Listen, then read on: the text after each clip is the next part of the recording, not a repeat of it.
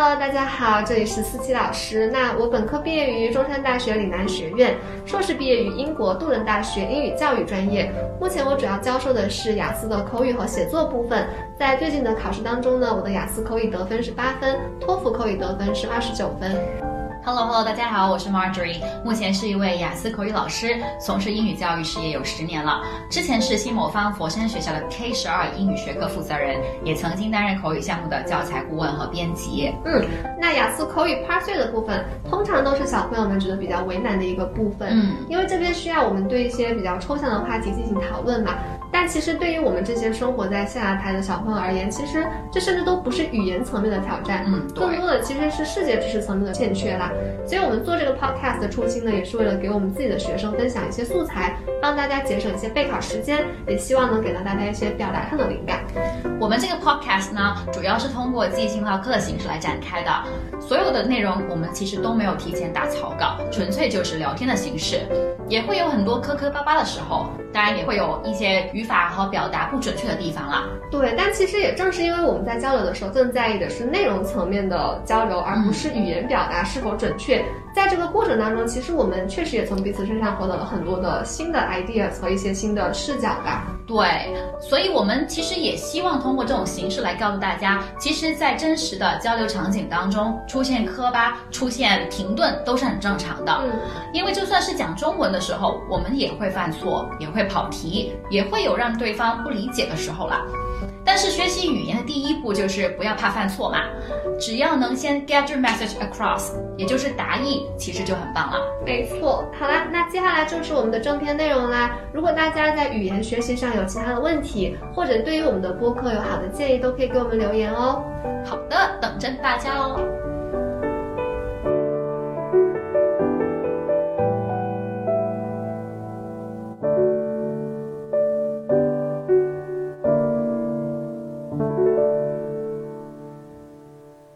Alright，四题，我们今天就继续录我们的 Part Three。嗯，那今天对应的是我们新题里面的啊，我们自己题库里面的第七个题目。第七个题目对应 Part Two 是 Describe your favorite place in your house where you can relax。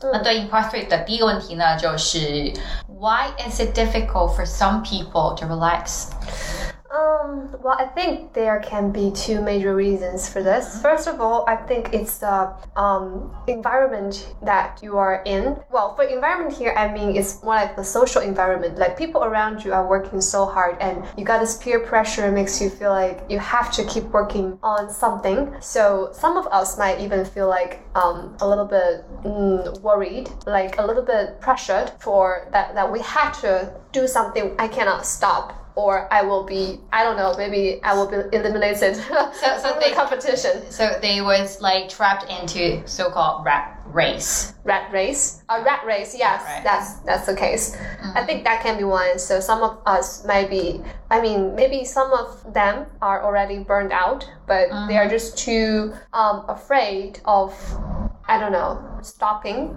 yeah, mm-hmm. so they have to keep working on that.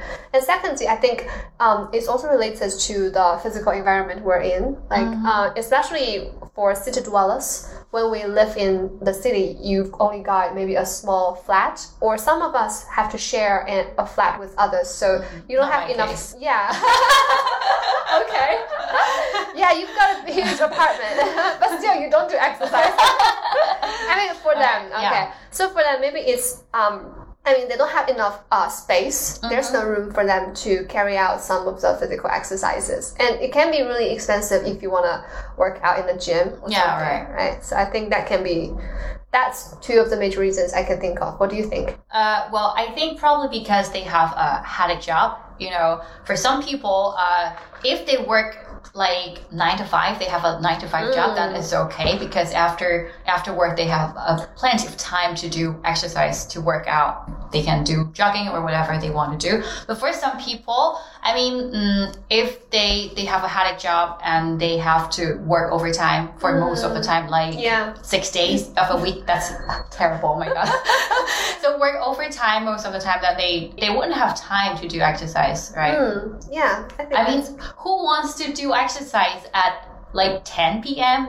Right, no one. It Yeah. would be so tired. I think that's quite common to see Mhm. here in China, especially for well, I do have some friends who Yeah. have to work like until I don't know midnight. Oh my God. something like that. Uh-huh. So they don't have time to work out. And what's worse is that you know that when people stressed out, you got binge eating, so you eat a lot, but you don't Right. have time to work out. So Yeah, like, put on They, they they're gain a like weight. into the really bad cycle. Yeah, it's like a vicious Mhm. cycle, something Yeah. like that. Yeah. All right.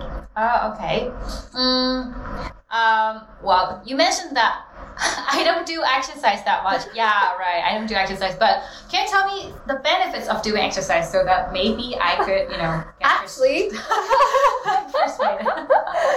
actually, I don't do exercise myself. Well, I don't do exercise a lot, but sometimes I just feel like, you know, like when you haven't been working out for a long time, you do feel like you're not as supple or agile as you used to be. mm-hmm. So and you, you begin to feel quite like uh, stiff and sluggish all the time. Uh-huh. So that's when I feel like maybe I should do something. It's not like some of the difficult tasks I would choose to do because I don't like I don't enjoy relentless um, workout exercises and something like that. So maybe I just loosen up a little bit Mhm. and uh, maybe dance a little bit. I think that makes me much more energetic, especially in the morning, so that I can. I feel like it's pretty refreshing, so that you have more energy, you have more stamina to carry out the work you have to face for the rest of the day.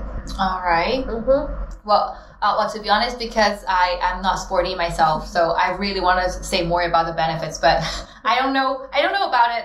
But I googled it a little bit. I have to say, I cheated. Uh, you well- learned. You didn't- That's not Yeah, that you should get you learned. Learned. right. Yeah, Uh, yeah, right. You, you did your study. Yeah.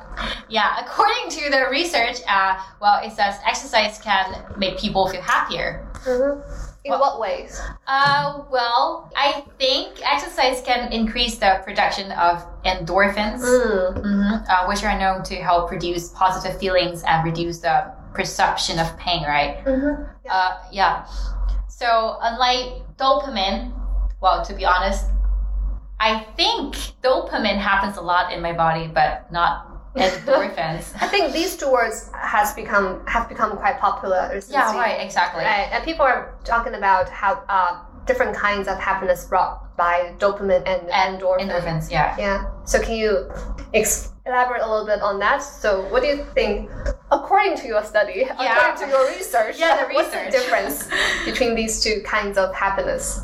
Well, uh, I didn't do research on dopamine, to be honest. Okay. hmm So, uh, well, the research also tells us that, um, you know, when we exercise, uh, it produces changes in parts of the brain that regulate stress and anxiety. Mm. So I assume that when we exercise, when we work out, those part of endorphins or or some other chemicals in our brain to uh, help us, you know, relax Mm. you know, get out of the stress part of Yeah. the day, whatever, Okay. things like that. Yeah. I assume. Yeah, I think that's pretty close. Well, as far as I'm concerned, I, from my study Alright. in the past, I I think dopamine is more like something you produce when you are doing some mm, easy tasks. Some some some tasks that makes you happy Like- easily. Maybe like scrolling on TikTok, Oh, yeah, right? right. Yeah, right. maybe some, uh, spending some time with your friends, or maybe watching some um, comedy films, something Mhm. like that. It gives you dopamine. Uh, so that's an easy way of become happy. But people are also talking about like how this kind of happiness is not long lasting. It's not. Um, it's not. I don't know. Maybe it's not sophisticated enough to, to be cool.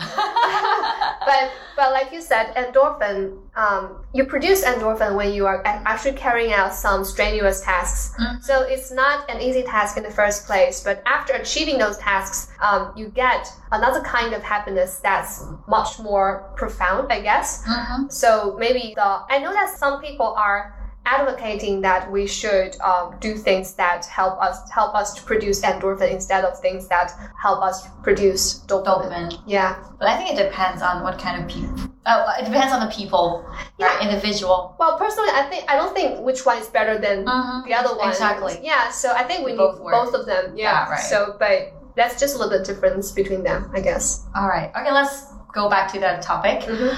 Uh, and here comes the third question: Do people in China exercise after work? Oh my god. uh, What do you think? Um, well, I think it's not related to the place you're in, the country you belong to. It's more, it's more like a lifestyle people choose. Mm-hmm. So I think it differs from individuals to individuals. Well, some of my friends they do exercise after work, even though it's really I would say their work is hell, but still they still they try to spare a lot of time to work out. Maybe especially guys, I, I don't know why. Maybe they just pay a lot of attention to their shape. I don't know. So Yeah. they might do that, but personally I don't do that because I'm just not that into sports. So Um, you're not you're not into endorphins. Well, I produce endorphins from other ways. For example, I like studying. I like and I like, working. yeah, I like working. That also produces Yeah, all right. endorphin, right? Yeah, all right. People in my country, and like we also mentioned, I think um, the competition here in China is just too intense. I guess Yeah. many people just don't have the time and the energy to work out after work. They're just too burned out. Mm-hmm. So I think that's something we should actually worry about, like um, the like obesity. problem? Yeah, Yeah. health problem like Yeah, obesity. obesity, and, uh, diabetes. Yeah, diabetes Yeah. and uh, hypertension. These are some of the health problems actually threatening the young generation here in China, I have to say. Mm. Yeah, young people work out, move your ass. yeah, maybe we should try that ourselves first. Agree. but we'll try. yeah, yeah. Well, actually, I, I really want to try uh, try to do some badminton. Mm. I used to play badminton with um, my ex coworkers. Oh, I was, I was expecting something different. no, no, no, nothing, nothing, nothing like what you said. No, Okay. What you thought. Okay. All right. What about what about the next one? Um, what is the place? Why why is this question here? What is the place where people spend most of their time in their home? I don't know. Maybe the examiner are curious about that. Okay. Well, I would say, um, uh, well, probably the, the living room, The living room. kitchen. I think it depends on what kind of people. You And know. I, and I think it also depends on what kind of um, place you're staying in. yeah, right. Apartment, house, studio. It's just so different, right? Yeah. Yeah, I just really can't say. I mean, for older generation, Uh huh. um, I think they spend most of their time in the kitchen and dining room. Mhm.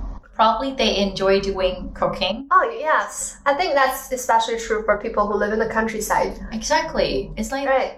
Like my grandparents do like that. my mom. You know, it's like she spent most of the time in the kitchen, you know, or doing grocery shopping or preparing ingredients. yeah, yeah, Everything yeah. is about cooking. Yeah, that's So- what my grandma does every day. Like she wakes up at around five a.m. in the morning, and then yeah, she that's true. Really. yeah she she goes right into the kitchen and start to prepare The breakfast. breakfast. Yeah, right. yeah, then exactly. after breakfast she does the dishes grocery and then yeah shopping.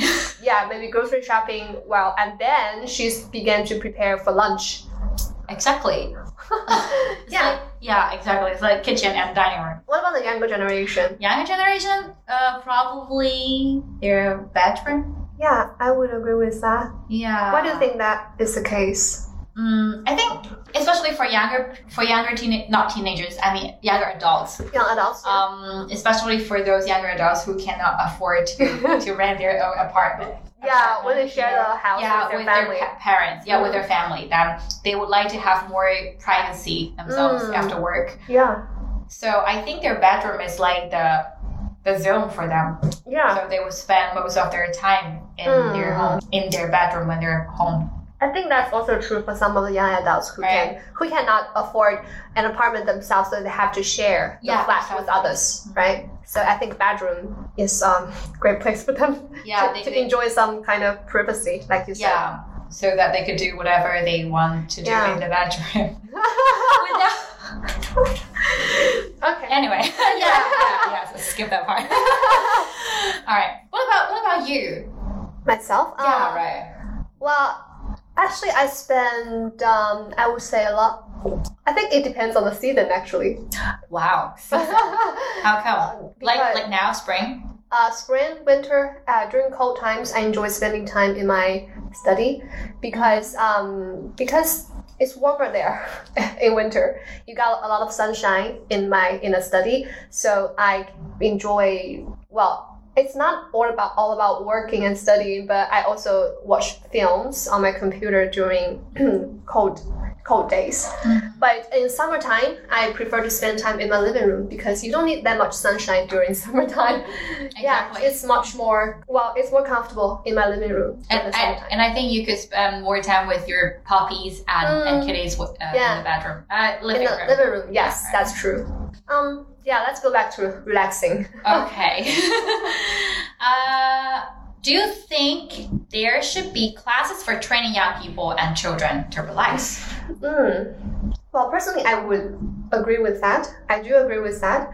Uh, like we were talking about the stress we are under nowadays. I Mhm. think a lot of the younger generation are not aware of the fact that they're actually surrounded. They are overwhelmed by a huge amount of stress. Mm-hmm. So I think it is it can be pretty useful if uh, like schools or parents can help children a little bit on that. Maybe they need to know that um, like how to manage their stress, uh, why they feel so depressed sometimes. I Yeah. realize the suicide rate is actually climbing these days. I think that's part. Well, I think one of the major reasons is that the teenagers don't know how to manage their feelings, and they don't know that they're actually a lot of them are actually under a, huge amount of stress. Yeah, and, and they have no idea. So uh, they don't know that it's also okay to relax. Mm, yeah. Be like, I have to be like, um, you know, chained by the desk or some the desk or something. They have to Mm. do the um, The schoolwork. yeah, schoolwork or something like that. So And, yeah. yeah. And I think this reminds me of another topic. Like uh, our parents or the older generation are always talking about how lucky we are. Like they are saying that uh, because, Yeah. because they suffered a lot from exactly. from like maybe famine or poverty. They Mhm. suffered a lot from that. So Yeah. some of them might think that we are living a happy life. Mhm. But the truth is, most of us are actually suffering a lot from terrible mental health. But some of us are not aware of that. Exactly. And actually, um, shrink is not very popular in China. Mm, yeah. Yeah, so it's like if you're visiting a shrink, it's like um, a shame or Yeah. something. That's what I want to talk about. Yeah. So it's it's actually I, I, want to say it's okay to do so, right? Yeah, it's okay to do so. And I think people should mm, give themselves a break and uh, Exactly. look, do reach out for help when you don't feel comfortable, when you feel depressed. Mm-hmm. when you feel I don't know gloom, gloomy. I don't know that word, but yeah, but just when it's not a shame to reach out for help, and uh, Yeah, it right. is it is actually And it's okay to carry out actually. yeah yeah and Carry away. Yeah. carry away Yeah. yeah. Uh, yeah, so maybe we do need a lot, a little bit more guidance on that. Maybe like try out like meditation or something. Mhm. Um, yeah, just give yourself a break. Why not? Which do you think is more important, mental relaxation or physical relaxation? I would say both. Why, why do I have to choose? mm. right? Yeah, Yeah. both. And I think they can go hand in hand, right? hmm Mm, You mean like like when you do physical exercises, it also helps you relax mentally, right? yeah, right. And well, actually, a lot of people would uh, would, would go on vacation during holidays, but um, they just pay much attention on um, physical relaxation. Uh, what I'm trying to say is, you know, when you plan a trip, you have to care about a lot of things. They would like a planned travel. Do you remember last time we talked about planned travel, right? Mm-hmm, So for some people, some people like me, I am not really good at organizing. So for some people like me to do the planning and all the stuff like that, then I'll be so stressed out way Uh-huh. before the trip. And even though when I am on the trip, I don't think I would be happy. And I don't think people like me would be happy during that time. I mean, after all the stressful work, Okay. you know. Okay. So uh, even though for other people, they could tell from the photos I post on the WeChat. I mean, for yeah, whatever, social media whoever, yeah. Uh, social media platforms. Um, they would say, "Oh, you're you're having a really good vacation," but actually, we have no idea what the the people are suffering inside. So what I'm trying to say, um, physical relaxation is important, but also mental mental health is also important. So Mm. I would say they first started they have to know what they really want Mm. Uh, and then they could do some physical relaxation. And in that way, I think, mm, yeah, they would help each other. I mean, physical health and mental health could go hand in hand in that way. Okay. Am I making sense? um, sort of, I guess. All right. well, uh, so here's the thing. Actually, I realized, I noticed that uh, myself is that I'm always, I'm also changing on. Well, my feelings on this topic is also changing a little bit. Like in the past, I care more about physical relaxation. So during my holidays or vacations or on weekends, I prefer just sit back and relax. I prefer lying down on the couch and watching films. That's the relaxation relaxation I wanted to have in the past. So I care more about physical relaxation. But recently I realized that I've changed a lot. So like I would ask you I ask you guys out to visit other places, go hiking and do a lot of physical exercise things that involve a lot of physical exercises. So mm-hmm. technically speaking, it's not like a physical relaxation, but I do feel much better mentally. All right. Yeah, so I think that's pretty that's an interesting change I want to talk about. So uh, maybe in the past I cared more about physical relaxation, but now I realize that maybe um, maybe I've got too much relax- physical relaxation. Actually, I need to mm, I need to go out. I need to um, move my ass so that I can get more relaxation for my mind, for my brain. Mm-hmm. Yeah. So maybe like when you do too much physical relaxation, I feel like my body is too weak All to right. be, I don't have the energy, I don't have the stamina to do a lot of things. Uh-huh. So in that case, maybe you have to let your body suffer a little bit to in trade for some happiness. Endorphins again. Yeah, it's endorphins again. It's like you are sacri- you are sacrificing your physical relaxation Uh-huh. in All the right. trade-off Mhm. mental relaxation. Mm-hmm. Yeah. Yeah. Well, speaking of which, uh, well, I uh, two or three actually uh, days ago, I wanted to do a film about me uh, answering some of the questions after I moved. Um, Into a new house. yeah, right. Because a lot of a lot of people ask me that, um, you know, are you tired? You know, driving like Yeah, it's like fifty. two yeah, right. two hour. yeah, two hour, two ways. Yeah. Yeah. So, uh, am I tired or is it far away? Of course, it's far away. but tired, I'm not sure about that because when I drive, you know, uh, for starter, I kind of enjoy driving. Mhm. At least by now, yeah. so I kind of enjoy driving. So um, I wouldn't say is it would be too tiring for me. Um, I would say it's like a breather. Mm. So for that case, I would say like, mm, would you call that mental relaxation? I would say so, I guess, because Right. actually, physically you are actually suffering. That's a lot of energy that you're Yeah. consuming when you drive. You have Yeah. to pay a lot of attention to the Mhm. situation on the road. You have to care a lot about the traffic, Yeah, right. right? So physically, I think it's not a relaxation. Like you said, you did enjoy that commuting time, so maybe Mm-hmm. it's a mental relaxation for you. Yeah, right. And I would do a lot of thinking while driving. Ah, yeah. Yeah. So it's sort of relaxing, I would say. Yeah, I think like when you're driving the car, it's kind of like you are um, kind of like isolating myself from other parts of the world. Exactly. Like you've got a lot of like we we're talking about privacy, right? Yeah. So you got some a lot of me time Yeah. and actually have the time to think about what you care or something like that. Yeah. Mm. And enjoy the music. Yeah, enjoy the music. Yeah. I recommend it. okay.